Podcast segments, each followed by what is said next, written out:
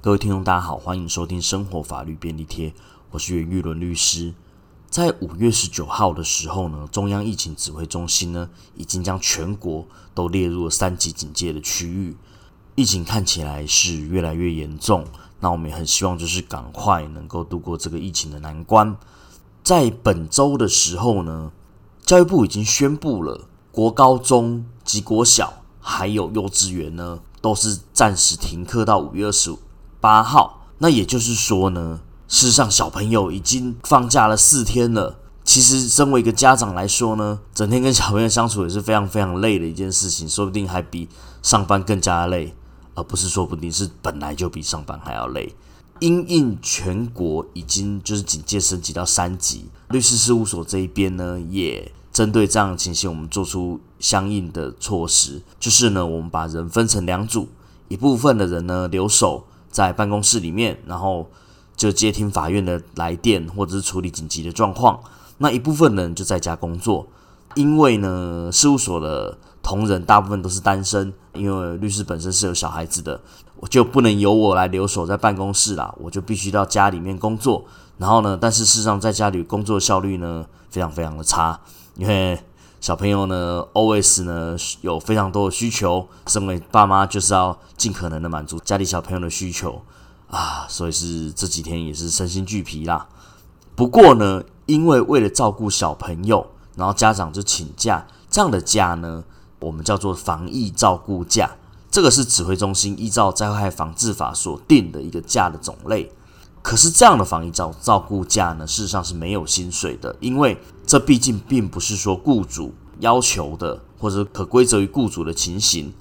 不过呢，这样的一个假期事实上是不能够去扣全勤的，然后也不能够不准假，因为这毕竟是疫情导致的一个结果。那总不能让小孩子都在家里都没有人照顾吧？它相对来说要比较的是防疫隔离假。什么是防疫隔离假呢？在本次的疫情期间，政府适用的法源有一个严重特殊传染性肺炎防治及纾困振兴特别条例。嗯，这个要一口气念完，其实是蛮困难的。那里面有规定说，如果因为有确诊或者是疑似确诊，必须做隔离的时候呢，雇主必须给予防疫隔离假。这个防疫隔离假有没有薪水呢？这就要讨论到造成这个隔离的原因到底是什么？如果说，诶，我们是执行公务，比如说机师，比如说医护人员，那在执行任务的过程中呢，受到了传染，或者是疑似被传染，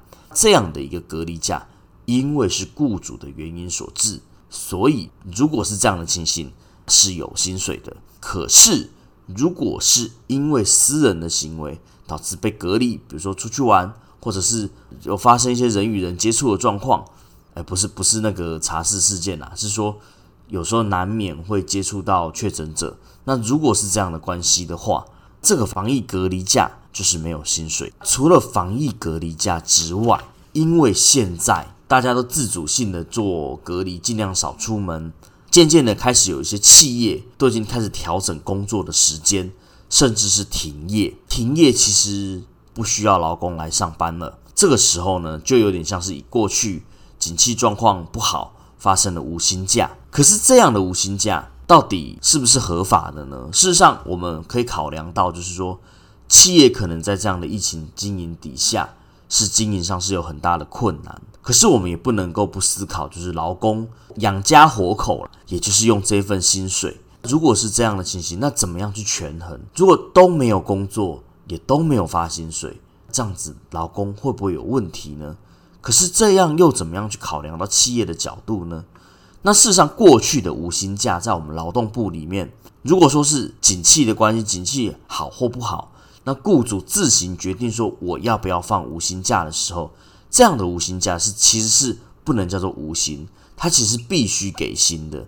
它只是说。一个权衡状态，那他必须给到，就是至少要给到基本工资。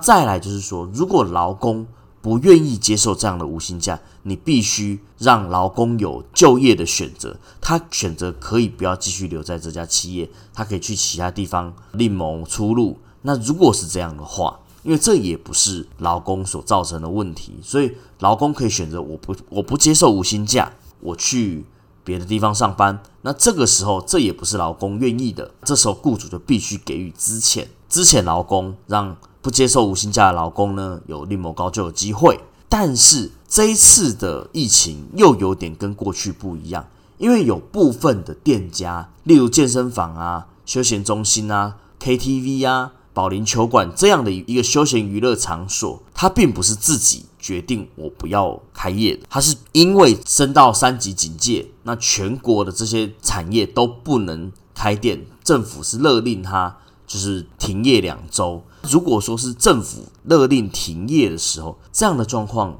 也不是可以归责在雇主身上，跟刚刚景气的关系，景气是雇主决定我开或不开，可是这个时候是雇主没有选择空间了，我不能开，因为政府叫我不能开。那所以呢，这个时候雇主即便想要就是劳工来上班，他也没有工作给劳工做，所以雇主他没有办法受领劳工的一个劳务。那这个不能受理呢，也不是可归责于雇主的。理论上，这样的一个因为指挥中心指示的一个停业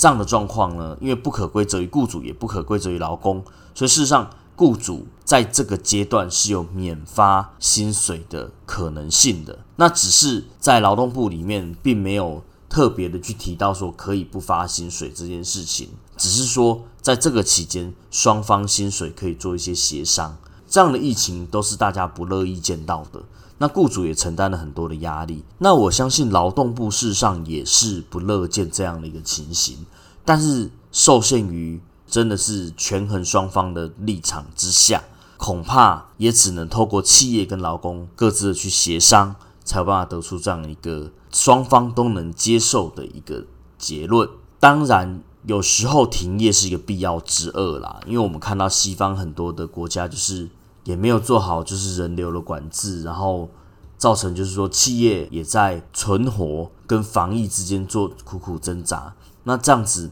反而可能会造成疫情的逐渐的失控。这两周停业或许对国家的疫情是有帮助的。回过头来看说这样的一个停业的状况，事实上也没有。办法去申请像防疫隔离假这样的一个防疫补偿，